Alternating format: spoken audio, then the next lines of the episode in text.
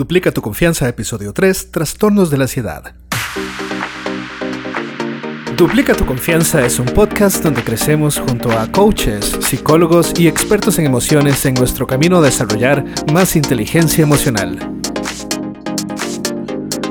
En esta ocasión, una conversación con Samaris Jaén y Pedro Alvarado de la Fundación Centroamericana de Educación Emocional.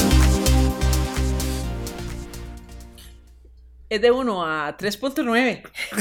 ¿Cómo? Es de 1 a 3.9. ¿Es de 1 a 3.9 qué? La, la, el primer tramo de 1 a 3.99. Ah. Hola, ¿cómo están? Mi nombre es Pedro Alvarado, estoy aquí con Samaris Jaén. Hola, Samaris. Hola, Pedro, buenos días, ¿cómo estás? Muy bien. Buenos días o buenas tardes o buenas noches en, en cualquier parte del mundo donde nos estén escuchando. Eh, estamos hablando sobre la escala de la ansiedad, continuando el tema, el tema con el que hemos iniciado este, este podcast de Duplica tu confianza. Hoy queremos hablarles un poco sobre quiénes experimentan la ansiedad. Wow. Eh, esta es una de las preguntas que a mí me apasiona enormemente cuando estamos en algunos espacios conversando sobre esto. Porque creo que lo más rico de poder estar nosotros transmitiéndoles a ustedes y entregándoles este tipo de eh, información y de mm, producciones en realidad, es porque hemos logrado ponernos como, como, como personas, como seres humanos y, y vernos como tales y que ustedes nos perciban y nos sientan exactamente así. No somos personas exentas de haber experimentado ansiedad en algunos momentos de nuestra vida. Y em, bueno, la pregunta concreta ah, es, ¿quiénes experimentan ansiedad? Todos los seres humanos creo que hemos experimentado o vamos a experimentar ansiedad en algún momento de nuestras vidas. La diferencia está en los niveles, en la intensidad de esa sensación que nos acompaña. Y em, creo que hay em, conciencia de todas las personas cuando se puede realmente ir hacia adentro, como digo yo, y de revisarse, de poder decir sí, yo, yo soy de esas personas que he experimentado ansiedad y podría mencionar una gran cantidad de experiencias en las que lo he experimentado. Me imagino que vos también. No, no, no, yo de eso de la ansiedad a mí me pasó de lejos. Esas cosas pasan, ¿ven? Así hay mucha gente que responde este, con respecto a la experiencia de la ansiedad. Y mm, quizá como para dejar un poco más claro que todas las personas experimentamos ansiedad en algunos momentos de nuestra vida, podríamos hablar eventualmente de una escala que nos... Em, inventamos. Ah, ok. Entonces ahora sí, ¿verdad? Que decís que es de 0 a 3.9. Eh, es que tenemos una escala que va de 1 a 10, en realidad. Y eh, estábamos antes de empezar eh, conversando sobre esto y por eso nos agarraron así como con risas y demás, porque habíamos pensado en que de 1 a 3 es como los episodios de ansiedad que cotidianamente uno puede experimentar, eh, las personas que mm, practican deportes, que se paran en la orillita de, las piscinas cuando van a, a, competir, o los artistas, o nosotros mismos. Yo no sé cuál es el nivel de ansiedad que la primera vez que íbamos a hacer una producción eh, experimentaste vos pero yo me acuerdo que sí, hay, hay, hay una sensación ahí que nos acompaña de que hay un pensamiento y por eso es que hablamos de que la ansiedad se despierta a partir de pensamientos recurrentes en que, que esto salga de la mejor manera. Em, lo voy a decir como lo decimos los ticos, este, que no la vaya a pifiar, ¿verdad? Eh, pero en fin, esto es algo que estamos haciendo en vivo y que muchas veces puede haber cualquier cantidad de errores en lo que digamos. Y entonces ahí nos acompaña. Pero entonces llegó un momento en que le dije a Pedro, no, no, no, pero no es de 1 a 3, porque el otro rubro pasa de 4 a 6. Entonces estamos hablando de que el primer tramo va de 1 a 3.99.9, ¿verdad? este, y esa es la ansiedad que todas las personas podemos experimentar en un momento determinado, pero que casi que de manera inmediata, así como tronando los dedos, se convierte en confianza. Ajá, Duplicamos la confianza cuando estamos ante eso, donde sentimos, experimentamos la sensación y decimos, aquí voy. Exacto. y entonces se duplica mi confianza, crezco, me siento eh, con más ganas, con más fuerza, capaz, ¿verdad? Y con mucha seguridad también. Es como cuando uno está presentando en público y empieza como esos nervios justo antes de salir a, Sí, es exactamente ese. Ese es el concepto que la mayoría de personas utilizamos eh, usualmente, ¿verdad? Es que me da nervios, ¿verdad? Eh, y entonces ese, ese, ese periodo tan corto que muchas veces muchas de las personas que nos están escuchando han experimentado cuando tenemos una entrevista de trabajo, cuando vamos a hacer algo nuevo, cuando inclusive vamos a conocer a una persona eh, que nos gusta, ¿verdad? Que eh, las expresiones son como de mariposas en el estómago. Muchas veces las mariposas desaparecen en el momento en que ya tengo a la persona al frente. Cabe la posibilidad de que aumente un poquito, pero llega un momento en que ya, ¿verdad? Como que ya no nos acompaña porque estamos en otra cosa. Y eh, luego vendría entonces el tramo de 4 a 6, punto 99 también, ¿verdad? Eh, que es un espacio en el que ya eh, tengo que hacerle frente, donde ya tomo conciencia y por eso hablaba yo de que es una sensación más que una emoción en alguna otra de las entregas, porque cuando ya yo hago conciencia de que esta sensación me está acompañando y que tengo varios tiempo de estar con manifestaciones de sudoración, de palpitaciones, de dolor de cabeza, eh, quizá insomnio, algunas eh, manifestaciones de este tipo, tengo que empezar por ver qué hago, ¿verdad? Pero principalmente empezar a identificar también, bueno, qué es lo que me está generando este pensamiento recurrente. Sin tranquilidad. ¿De dónde sale esto? Es que, mira, yo creo que va más allá de la intranquilidad, ¿verdad? Porque precisamente es, es un episodio ansioso, ¿verdad? que algo, algo lo está desencadenando. Y ahí es donde tengo que detenerme un poco y hacer conciencia de cuáles son los pensamientos que me están generando esto.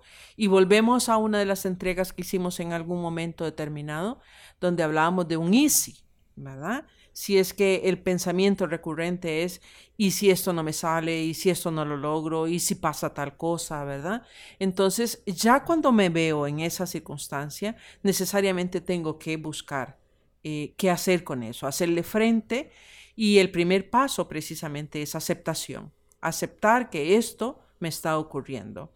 Y el último tramo, que es de 7 a 10, es cuando ya tengo claridad de que hay un trastorno de ansiedad que me está acompañando, que me acompaña desde hace cierto tiempo, que apareció de un momento a otro quizá, y además que necesito de apoyo profesional para poder hacerle frente porque ah, no es posible resolverlo solito o solita. Y a, mí lo que, me, lo que me llama la atención de la escala, la que va de 4 a... 6.99. de 4 a 6.99 es que la mayoría de las personas que están buscando soluciones de ansiedad están en ese tramo. Es decir, la mayoría de las personas están como en ese tramo donde pueden actuar y por lo tanto empiezan a surgir las, las, soluciones de sentido común. Por ejemplo, la valentía. Es que para enfrentar esto, mi, miedo a, las, a, presentar en público, lo que necesito es valentía. Necesito hacerlo una y otra vez.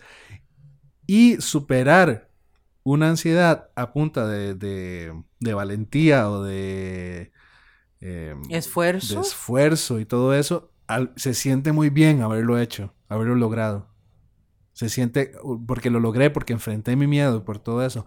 Sin embargo, la, la que va de 7 a 10 realmente no es a través de, de, la valentía que se puede que se puede superar, especialmente conforme se va acercando a 10.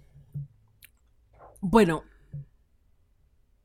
cuando, cuando hablas de valentía me haces pensar en, en mitos inclusive que hay alrededor de, de la ansiedad, pero que eh, me imagino que vamos a dedicar una entrega diferente para, para hablar sobre esto, pero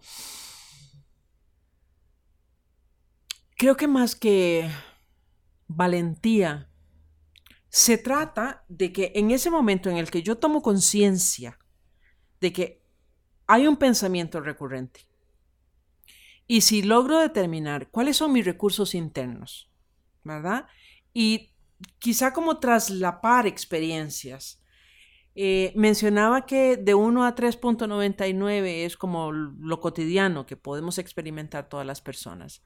Y, si tengo conciencia de cuáles son mis recursos eh, internos, existe la posibilidad de que los pueda alargar, como, como correrlos. Yo me imagino así, como jalando como una liga, ¿verdad? Como haciéndolos más eh, extensos esos recursos internos y decir, bueno, sí, en este momento yo puedo, tengo la capacidad para hacerlo y tengo la posibilidad además de hacerlo y lo pongo en práctica. Y si logro em, obtener el resultado positivo, entonces ya tengo como un elemento adicional para decir, sí, soy capaz, eh, tengo la confianza en mí y tengo la seguridad. Y ahí es donde duplico confianza ¿verdad? Con esta experiencia como tal, que creo que va más allá de la valentía, es como ah, conocerse un poco más, ir más hacia adentro, es como hacer una, este, este, ir hacia adentro es lo que nosotros llamamos en algunos momentos introspección, ¿verdad? Ver con qué cuento yo. Em, pero sí, cuando ya pasa de 6,99 a 10, pues necesariamente hay que buscar apoyo, ¿verdad? Para poder eh, quizá y bueno, esto es una cosa que se hace de manera maravillosa con la programación neurolingüística, eh, encontrar precisamente esos focos en los que yo he tenido eh, acciones concretas que me posibilitan lograr objetivos positivos y eh, utilizarlos. Pero ya en esta parte de la escala, pues requiero de apoyo precisamente para que poder con otra persona, identificar esos momentos que quizás sola o solo no logré. Yo, desde la perspectiva de la neurolingüística, todas las personas tienen ya todos los recursos que necesitan para superar cualquier eh, situación. Bajo esta perspectiva se vuelve muy interesante darse cuenta que, aunque sea de 7 a 10, la persona podría solucionarlo ella misma. Sin embargo, el esfuerzo que le tomaría hacerlo, ¿verdad? Sin un, sin un agente catalizador, que en ese caso sería el, programador, no vale la pena, simplemente. O sea, el, daño, el daño en, el, en, el, en la salud, eh, ¿verdad? Que mi mundo se empiece a encoger y se haga cada vez más pequeño, que hasta que termine encerrado. Ese tipo de cosas no valen la pena. Es mucho más fácil aceptar que, hay un problema, buscar ayuda y solucionarlo lo más, lo más rápido posible. Bueno, aquí hay dos cosas que son importantes de rescatar. Uno, que la frase esta precisamente de no vale la pena eh, tiene mucho significado, ¿verdad? No vale penar. No se vale que, nos detengamos a, tratar de hacer todos los esfuerzos humanos posibles eh, solamente porque yo me tengo que demostrar que soy capaz de salir adelante solito o solita, ¿verdad?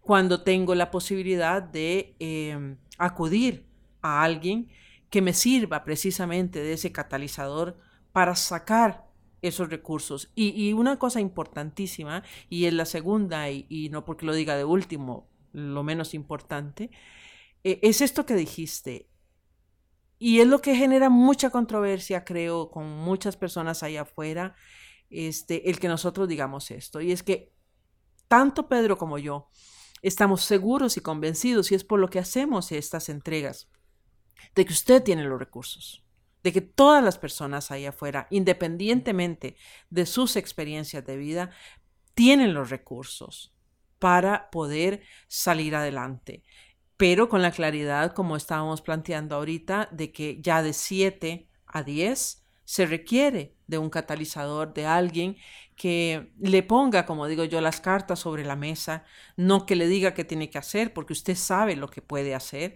pero que usted elija las cartas para resolver este juego en este momento de su vida. Muy interesante. Entonces, resumiendo, de 1 a 3, 99 son eh, aquellas eh, experiencias de ansiedad eh, livianas, digamos, que podemos superar y que tienden a automáticamente convertirse en confianza una vez que ya uno está haciendo eso, eso que, le, que le causa ansiedad. Más allá de eso, de 6 a, perdón, de 4 a 6. 99. 99. Estamos hablando de, de, algo que ya requiere tomar alguna acción específica para poder enfrentarlo. Eh, y más allá de ahí, más allá de ahí, de 7 a 10, eh, recomendamos una acción eh, por parte de algún profesional para que catalice esa salida y reorganice los recursos que usted ya tiene para poder salir de, esa, de esos episodios de, de ansiedad. Qué interesante, ¿verdad, Samaris? Efectivamente, ese es el, el aporte importante en esta entrega que usted sepa que todas las personas hemos experimentado ansiedad y que todas las personas experimentamos ansiedad también y que usted no es la excepción y que bueno, hay diferentes eh, manifestaciones y diferentes escalas. Pueden escribirnos en el Facebook de Emociones para Aprender y o pueden escribirnos a info arroba duplicatuconfianza.com con sus preguntas, comentarios y nos pueden responder a la pregunta, ¿cómo experimenta usted eh, los episodios de ansiedad o cómo enfrenta usted cuando, cuando utiliza valentía o cómo hace usted, cuáles son las herramientas que usted utiliza para, para superar esos, esas sensaciones de, de ansiedad?